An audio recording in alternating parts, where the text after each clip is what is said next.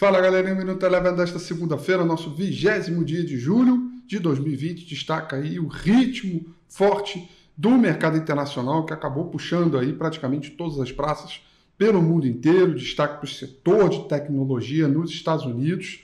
Ah, vale lembrar que, que, o mercado segue aí bastante ansioso para os resultados referentes ao segundo trimestre da Microsoft e da Tesla.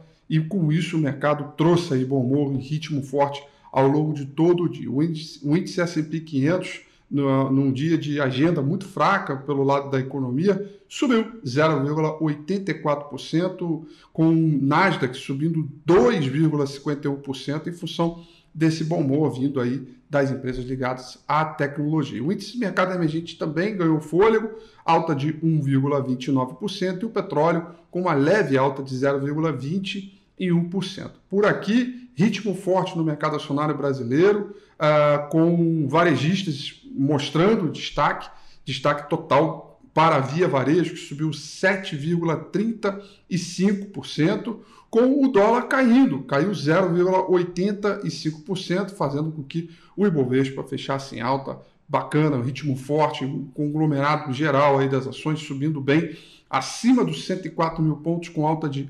1,49%. Ou seja, ritmo bacana, mesmo com agenda vazia, perpetuando a ideia aí dos resultados corporativos e também do bom humor vindo por esse excesso de liquidez e compra das ações, busca por apetite é, do mercado, não só aqui no Brasil, mas também praticamente nas praças no mundo inteiro. O Minuto Eleven fica por aqui.